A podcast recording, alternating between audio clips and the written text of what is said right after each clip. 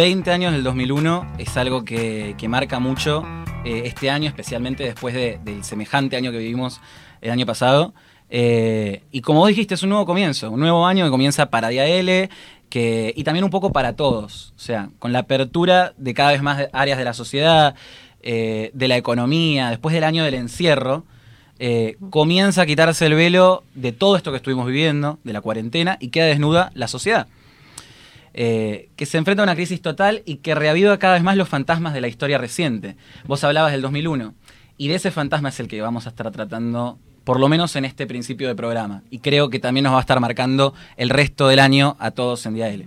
Y que es un fantasma que está siempre presente, porque todo el tiempo nos asalta esta incertidumbre de, ¿estaremos repitiendo? ¿Estaremos yendo por ese mismo camino? ¿Aprendimos algo? Sí, este, y como vos decías, son 20 años y que los vamos a cumplir. O sea, como dijimos, vamos.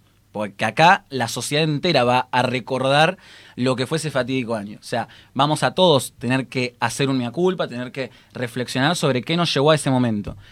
Pero probablemente el tema es que olvidemos o se nos pase por alto qué es lo que pasó antes como lo que pasó después de ese 2001. Eh, después de la fotografía del helicóptero es como que se borra todo. O sea, dijimos borrón y cuenta nueve, ya está. Eh, el Balcarce 50 se terminó, ya está, empezó todo de nuevo. Estás dándole al micro. Le estoy golpeando. Eh, pero el tema es que, como vos estás diciendo, si seguimos así, el problema es que terminemos condenándonos a repetir la misma historia. Es por eso que tenemos que aprovechar lo que fue el año de la pausa, como le gusta decir a nuestro querido este, Hugo Alconado y pensar qué pasó ¿Y qué hicimos con eso que pasó? Y si estamos camino a repetir un 2001, ¿qué podemos hacer de diferente? Esa es la pregunta que nos queda para todo esto. Mira qué loco, porque este es el mes de la memoria, ¿no? Tenemos el Día de la Memoria y personalmente pienso que una cosa que nos falla mucho a los argentinos es la memoria. Bueno, es que creo que hay algo que no pasó en el 2001, que son los cambios. Porque toda la gente que estaba en el 2001, hoy en día, por algún lado está. Entonces, creo que ese cambio que está pidiendo la sociedad hace tiempo nunca se termina dando. Bueno, y aparte de esos cambios, o sea, acá tenemos un tema que es, dijeron que se vayan todos y se quedaron todos. Acá el desafío que puede llegar a haber en este año es, eh, ¿se quedan todos o nos metemos todos? Nos involucramos de otra manera, o nos vamos todos, porque también ese es el tema, o sea, eh, nos quedamos en una encrucijada en la que es o la política o nosotros. Pero veamos un poco, ¿qué es lo que nos hace estar hoy en 2001? Posiblemente. Hoy en día contamos con una clase política marcada por el oficialismo y una buena parte de la oposición que se encuentra completamente desconectada de la realidad. Tuvimos un vacunotario VIP que desnudó una vez más la impunidad de la corrupción de la casta, que jura que le demandará Dios a la patria, con una sociedad que no se pregunta quién es la patria, sino todos nosotros. La patria es el otro. Exactamente. Tenemos un presidente victimista, que vive eternamente inaugurando su mandato y culpando a otros de lo que viene haciendo con el país hace ya un año.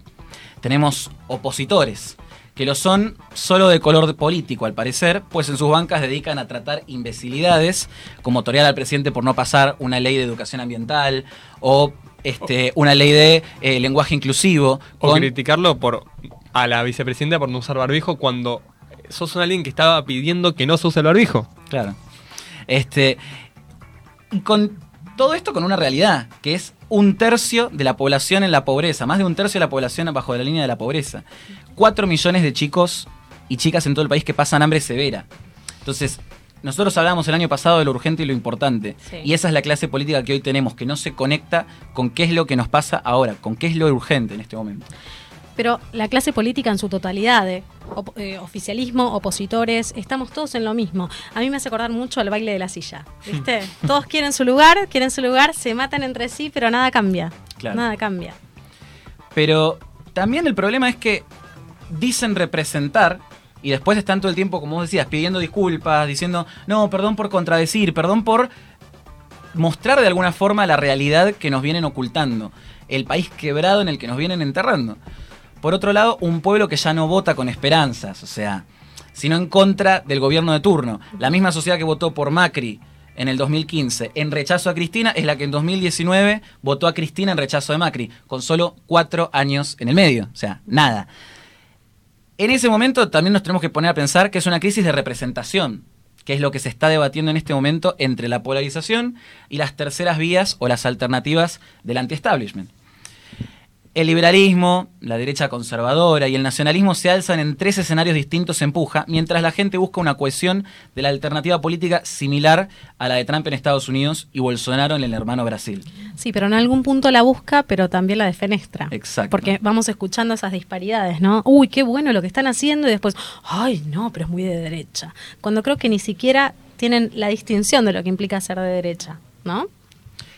No solo eso, sino que también día tras día se calienta más el ambiente, se calienta más, se, se, se, se enervan más los discursos y se queda como una situación en la que los escándalos que provocan una desilusión generalizada o absoluta de la política y terminan generando que todas las instituciones vinculadas al sistema político sean descreídas este, casi eh, en, en totalidad. Con menos plata y más enfurecida, en ninguno este, de las encuestas gana por goleada ninguna de las dos opciones. La que gana por goleada es el no sé a quién votar. Exactamente. O sea, hay un... un O ninguno de los dos. Hay un Ninguno. cuarto, hay un cuarto de la sociedad, un tercio que no sabe a quién votar, que no se siente representado por absolutamente nadie. Porque tampoco es un país que tiene un- una sociedad que es muy ideologizada, no es hay una mitad de la sociedad de izquierda y la otra de derecha. No, acá la gente va cambiando dependiendo qué es lo que busca y siempre busca intentar estar un poco mejor y se ilusiona con uno y al fin y al cabo es una desilusión tras desilusión tras desilusión. Después tenemos un costado económico, más allá de lo político, que acá no hay ni mucho menos que los datos, la realidad que se viene produciendo en los últimos 10 años. Eso somos todos conscientes. Dos décadas perdidas de lo que va este siglo. Una con bonanza y una, una con receso estrepitoso. Tras 10 años de puro estancamiento, no hemos revertido lo que nos puso ahí en un primer lugar. Altos impuestos, gasto público desmesurado y una falta de medidas económicas que modernicen el tejido productivo del país. O sea, básicamente repetimos la historia Repetir y continuamente, repetir. continuamente y creemos que nos va a ir diferente Es haciendo que lo mismo. Es increíble. Básicamente yo creo que en la Argentina hay una sola solución para todos los problemas, que es crear un organismo y gastar más plata. Es lo único, es la, la única solución que se le cayó a un político en los últimos 70 años. Porque no hay una solución de fondo y no hay verdaderamente un, che, tenemos todos estos problemas, ¿qué hacemos? No, bueno, creemos un ente de regulación de no sé cuánto. No, ya está, señores, basta de crear ministerios al pedo porque hoy en día el Ministerio de la Mujer no está sirviendo para nada, hay más femicidios, las mujeres están más desprotegidas, la cuarentena en sí las desprotegió muchísimo a, la- a las mujeres y el gobierno no estuvo a la altura. Y las únicas noticias que tenemos al respecto de ese ministerio es se gastaron 40 millones y pico de pesos en comprar tacho de basura. Sí, no, no. Tal Entonces cual. se desprestigian ellos mismos. Pero después también tenemos el resultado lo más reciente, el 2020. O sea, terminamos con este 2020 en qué? En una pobreza que trepó al 40%. 63% de los chicos que son pobres. O sea, y esto tiene que ser claro, 63%. Son 8,3 millones de chicos. Chicos que se le está robando el futuro. En los últimos años, una tendencia a la que nos acostumbró la clase dirigente es básicamente, en los años no electorales la economía cae. En los años electorales, o los impares, este, se recupera levemente para dar lugar al clima menos conflictuoso, para que todo sea más tranquilo, más relajado. Pero los problemas se fueron pateando abajo la alfombra, se siguen guardando y ahora tenemos una bomba de tiempo contrarreloj que puede explotar en las manos de quien sea. Este gobierno es el que tiene todas las de ganar, tiene todos los números. La Argentina de los 2000, cultural y políticamente, se posicionó como lo contrario de los 90. También tenemos ahí una cuestión social muy clara. Claro, de pero- la pizza con champán, pasamos al choripán con coca. Sí, pero vos decís que es una bomba que puede explotar. Sí. Sí. Yo no sé. Viste que las bombas cuando explotan es como, ay, bueno, sí, pero no fue mi culpa. Ese es como el discurso. Eh, eh, eh, pero Ah, pero anterior, Macri. ah, pero Macri. ah, pero Macri. Y te, te explotó a vos. También me hace acordar mucho a los juegos de, de chicos, ¿no? ¿Viste cómo era el huevo podrido? ¿Te acordás? Sí. Ah, el que le toca, le toca. Esto es igual, muy antigua, pero, pero creo que lo han jugado. Entonces, eh, digo, es esto. No, no, no me hago cargo, total, lo que pasó hace cuatro años. Y dentro de los últimos años, justamente esta es la clase política que más aportó a, a que estemos donde estamos. Entonces, eh, tenemos una sociedad que pasa cíclicamente de, de- de lugar a lugar, de cualquier cosa, y cada vez peor. Pues de la pizza con champán, choripán con coca, el club del sushi, la polenta con gorgojos, la modernización y la plata dulce, al estancamiento y la venezualización, este, a la recesión con globos, del neoliberalismo al progresismo reaccionario, al cambio sin significado y a la vuelta de ese progresismo que lo originó en su momento. El medio pelo argentino cambió un montón de veces, pero acá nos tenemos que preguntar qué puede salir mal ante este clima. Y veamos. Un golpe cívico como el del 2001. Una nueva camada de liderazgos monstruosos que van por todo y no les importa quién queda en el camino. Chocar contra el iceberg directo. Lo único que tenemos de esperanza ahí es que no tengamos que podamos reflotar del hundimiento en vez de estar siguiendo desangrando a la deriva. Pero acá, ante todo este escenario escenario, nos tenemos que plantar con firmeza en algo. Aunque parezca lo contrario, no todo está perdido. Vos decís. Yo digo. Eh, voy, a decir. si bien la desesperanza parece ser la moneda corriente todos los días, es completamente eh, atroz.